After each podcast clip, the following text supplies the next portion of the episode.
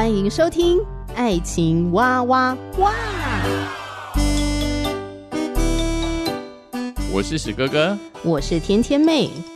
各种情感话题，挖掘深度与广度，挖出感动与温度，为其中的美好惊叹不已。哎，是惊叹还是惊悚啊？以轻松漫谈的方式畅聊各种情感话题。爱情啊，我挖我挖我挖挖挖。欢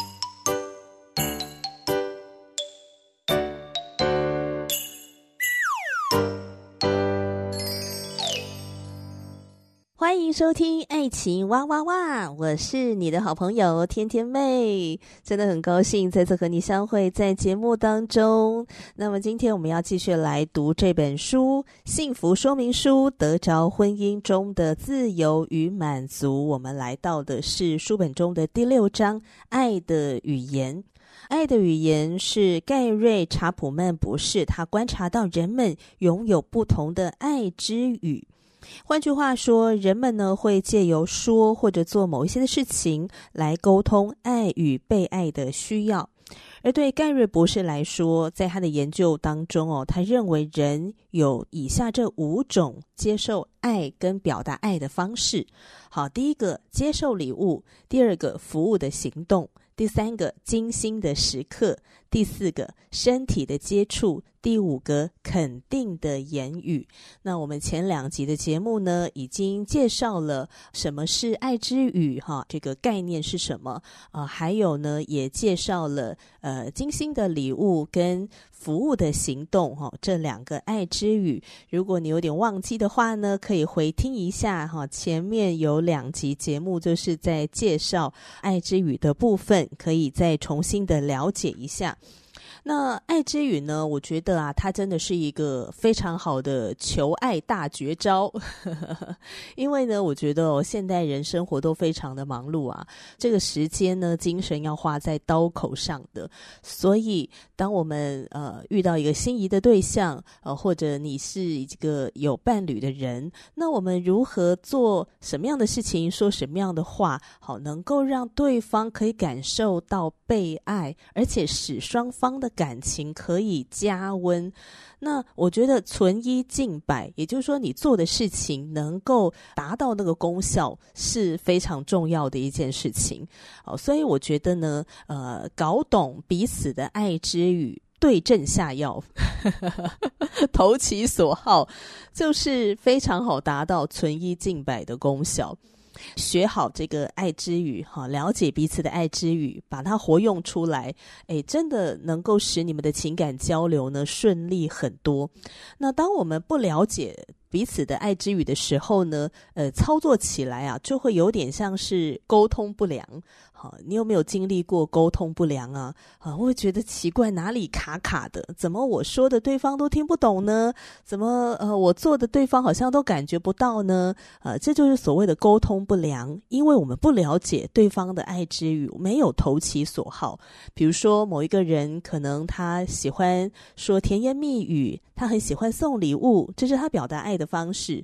可是另外一方，他想要的可能是你能不能主动帮忙做家事啊？啊，去帮我倒个垃圾啊，去超市买个菜啊，啊，哄小孩换尿布啊，他的可能是呃服务的行动，那或者也有可能是相反过来啊，这个人的爱之语是服务的行动，他很喜欢帮你做事，甚至呃，你你觉得他好像在为你当工具人，他也觉得呃无所谓，因为那就是他的爱之语，那是他表达爱的方式，他喜欢为你服务。呃，可是另一方呢，虽然可能看似也蛮享受被你服务的，但是他可能更需要的是肯定的言语。呃，你可以更多在言语上面表达，来肯定他，来赞美他。哦，所以当爱情当中不了解对方的爱的语言的时候，我们可能做的事情并没有做在对方的那个需要的点上，那对方有可能呢就会呃不小心的哈、没有感觉到被爱，好，对方可能就不小心忽略了哈、哦，他可能好像没有听懂啊，没有感受到。那对于付出的那一方，觉得诶，好像没有收获到什么回馈，好、爱的回馈，那也会觉得啊、有一种情感匮乏的感觉。哦，因为我觉得这个爱哈、跟被爱，我觉得那是一个呃双向的哈、那是一个要呃彼此回馈的一个过程。如果我们一直一直的付出，可是感觉好像都这个石沉大海，我们也会觉得很累呀，啊，也会觉得呃失落感。呢，哈，虽然我们学习爱是不求回报，呃，但是如果对方可以能够给一些回馈的话，哎，那我们会爱得更有信心，是吧？哦，所以呃，我觉得认识彼此的爱的语言，投其所好，真的就是能够帮助我们在情感上面的交流，好，会更加的顺利。呃，最近你是否也开始在思考你自己的爱之语是什么呢？啊，你的另一半的爱之语可能跟你截然不同哦，因为你们有不同的成长的背景，你们有独特的个性，啊，所以你们会有自己的爱的语言。那么，你是否了解到你的爱之语是什么呢？而对方的爱之语是什么？而你是否已经开始用对方的爱之语来向他表达爱呢？我深深的相信，爱的语言是可以透过了解跟学习，进而之把它使用出来。呃，当我们试着这样去做的时候呢，你就发现，诶，这个爱的沟通管道好像打开了，畅通了许多。你会发现，很多在关系当中存在的一些沟通上面的问题，可能也会迎刃而解。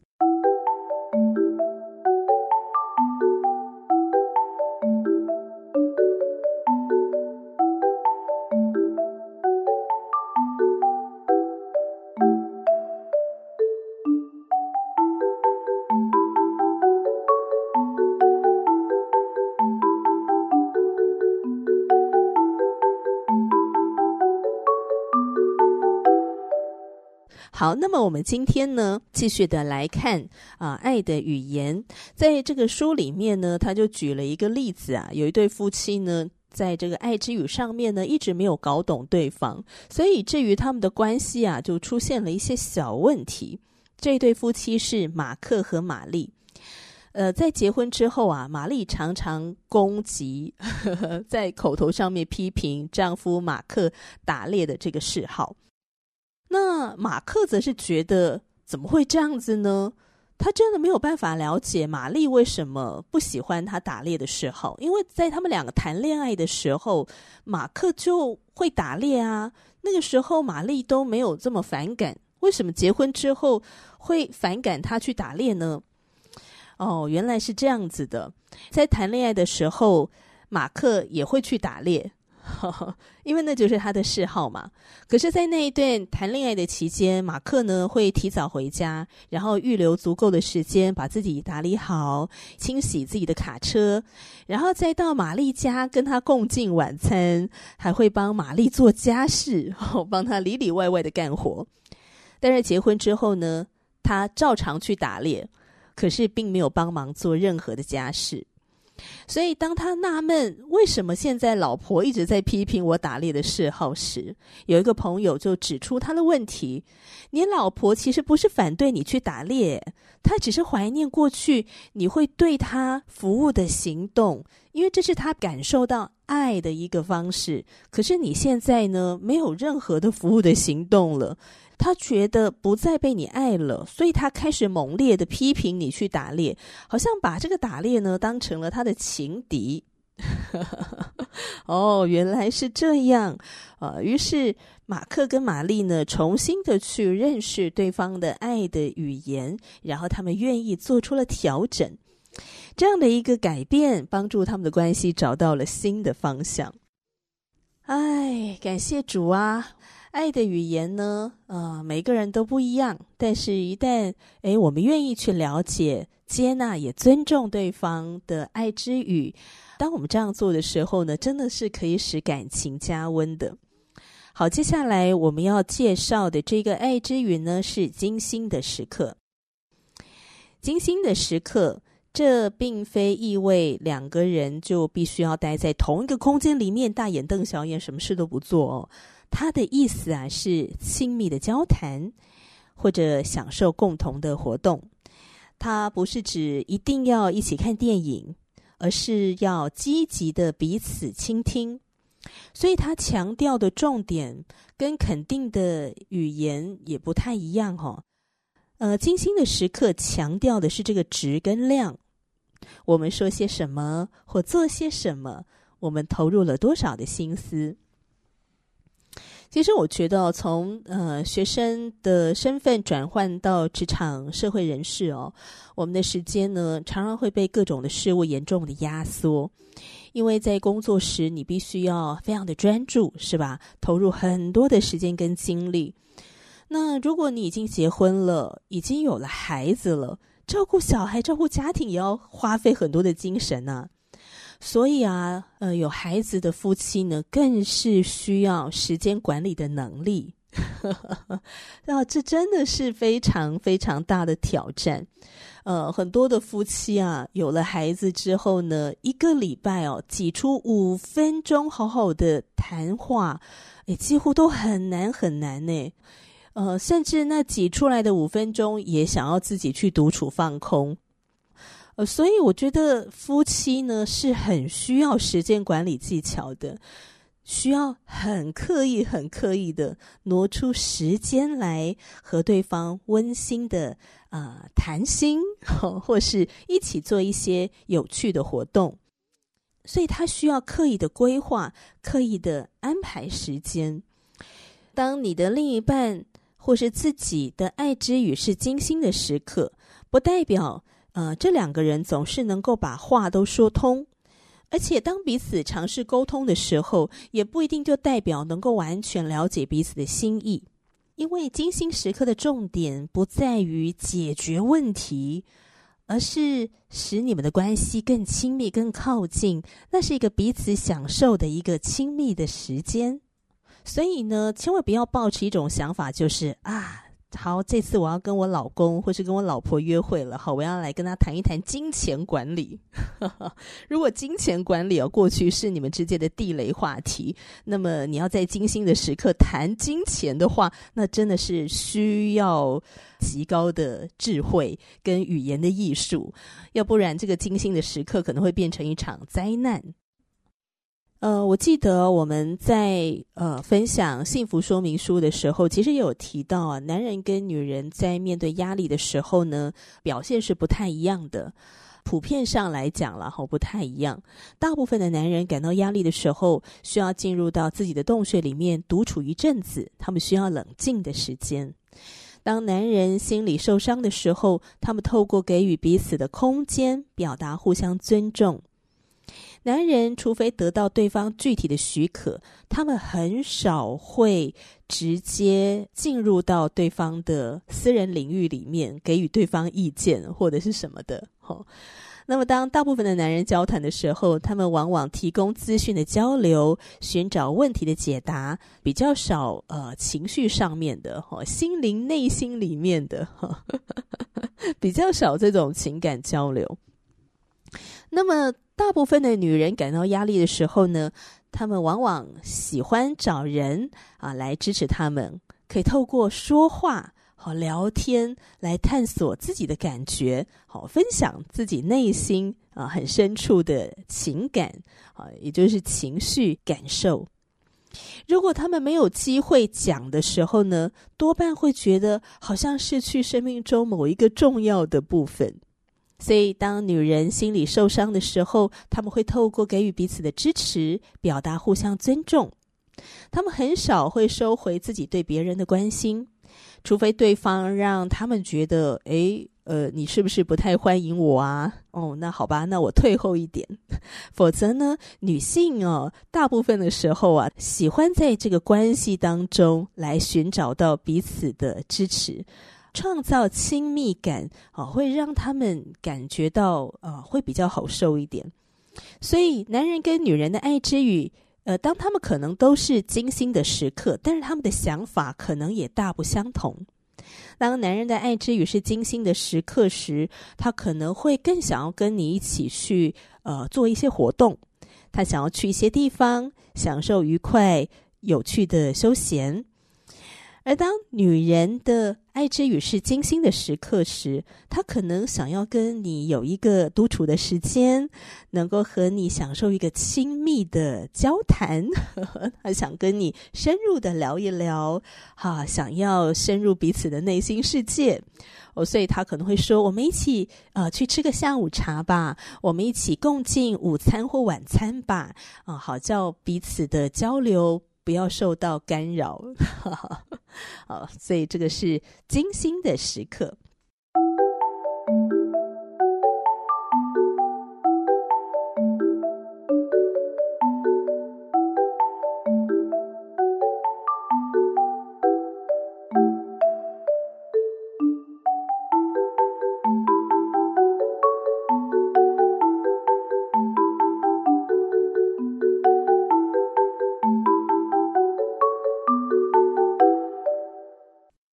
好，接下来我们介绍的是身体的接触。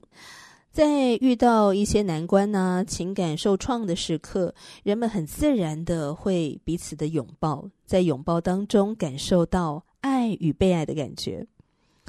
如果你是男人的话哦，倘若你的妻子的爱之语是身体的接触，那么当他受伤、啊情绪低落，或者他哭泣，甚至他开心的时候，也请你紧紧的拥抱他吧。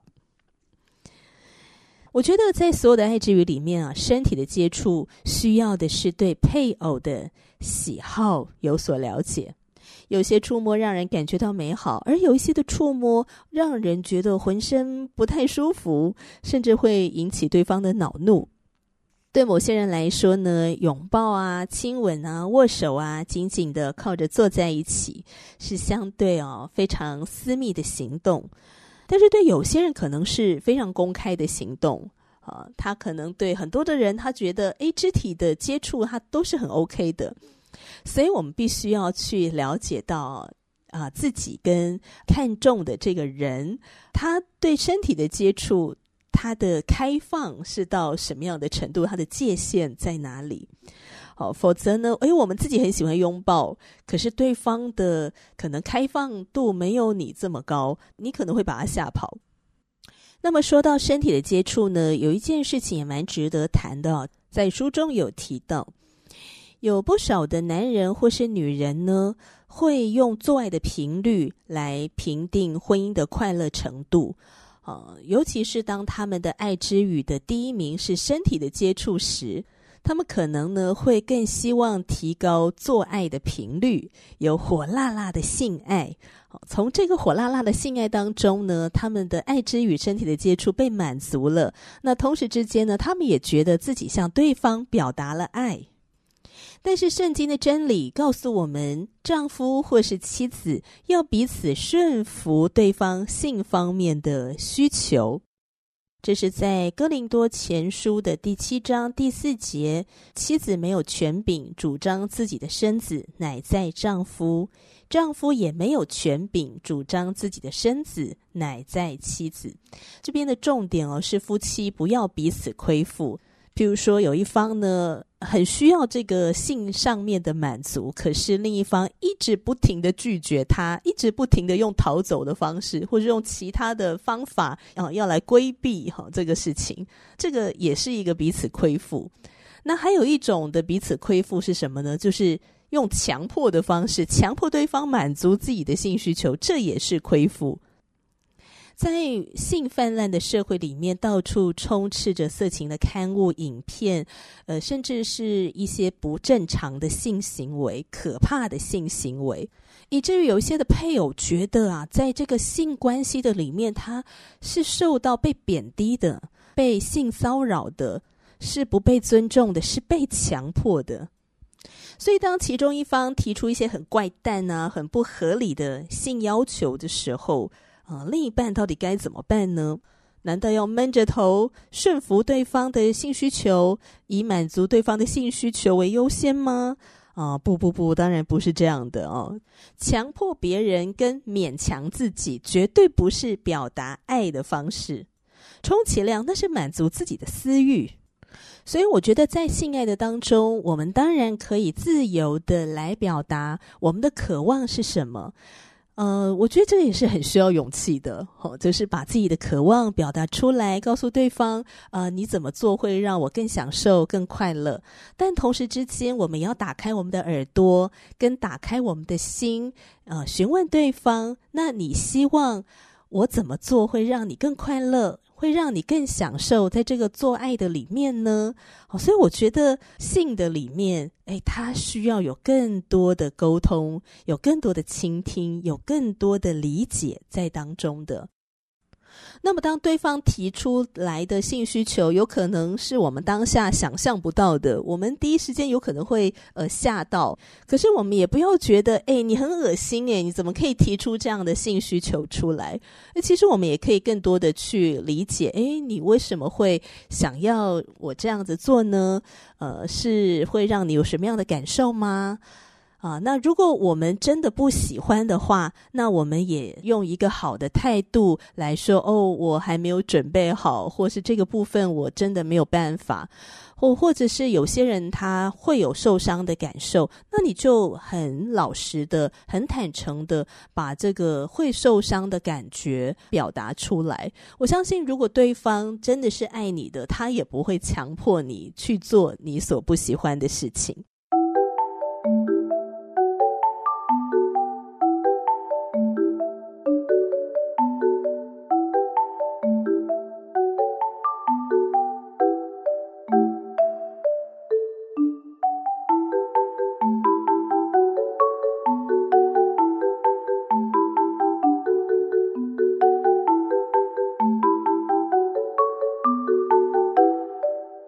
接下来要介绍的爱之语是肯定的语言。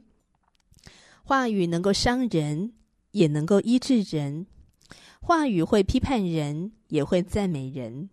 尤其是当我们所爱的家人，或是身边亲近的亲友开口的时候，他们说的话对我们真是格外重要。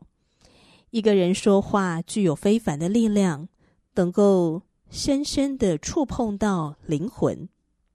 最近，作者写了一封爱的信给成年的子女们，透过这些重要的字句来告诉他的孩子们：“我有多爱你们。”而且还要解释为什么他那么爱这些孩子。妻子也写道：“我十分的同意爸爸所说的话。”当孩子们收到了这封爱的信，孩子们读了。他们的反应也大大了激励作者的心，因为他发现孩子们不仅心领神会这封信背后的心意，他发现这封爱的信封所写下来的这些话，似乎在这些孩子与耶稣基督的关系，在品格或者是在啊、能力当中，似乎都为孩子们注入了信心。不过是几句亲热的话语。效果惊人。同样的原则也适用在婚姻的里面。有一个已经丧偶的女士，她分享了自己跟因为癌症过世的丈夫两个人之间的小故事。这个女士提到，丈夫很体贴，每天早上都会泡一杯咖啡给她，然后附上一张纸条，纸条上很简单的画了一颗心。啊，这颗心啊，就是告诉太太。太太，我有多么爱你！嗯，你这一天是如何的吸引我？所以每次早上喝咖啡的时候呢，啊，这个女士啊，都觉得她的心啊就被丈夫的爱呢给浇灌的满满的，这成为她内心当中满满的支持和力量。我觉得在婚姻里面，丈夫跟妻子每天。每天都需要聆听到对方说“我爱你”，针对配偶的品格和能力说出亲密的话语，这是美好的鼓励，能够建立婚姻。当然，同样的道理，毁灭性的话也会拆毁所有的人际关系，包括婚姻和家庭中的人际关系。往往我们的语调会比我们口中所说的话。更惹麻烦，尖酸刻薄、唠唠叨叨、批评论断，找麻烦，或是嘲讽、数落，所有这些话语都会吞噬婚姻里的热情跟精力。所以，我们要学习管理自己的舌头。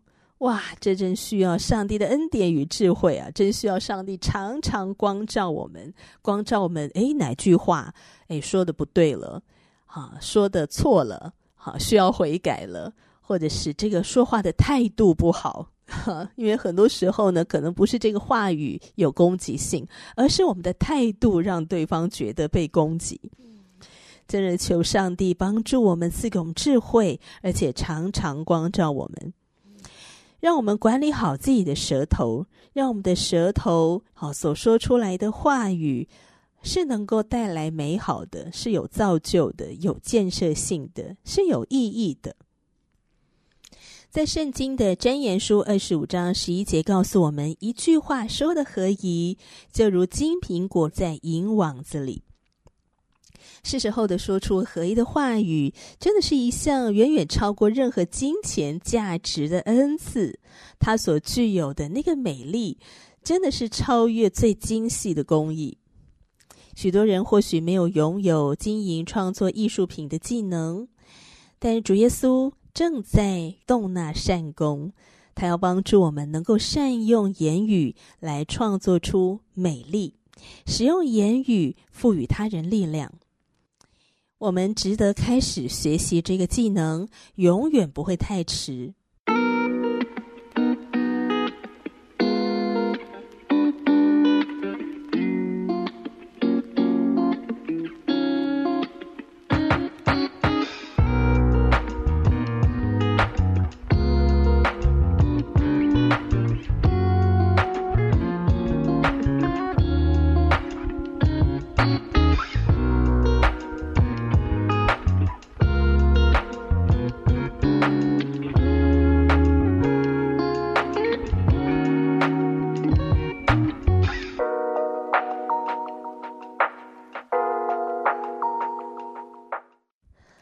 在介绍完爱之语之后呢，何不赶快找一个时间来问问你的另一半、你的家人、你的好朋友，或是你的同事，或者你在追求的对象，他们的爱之语是什么呢？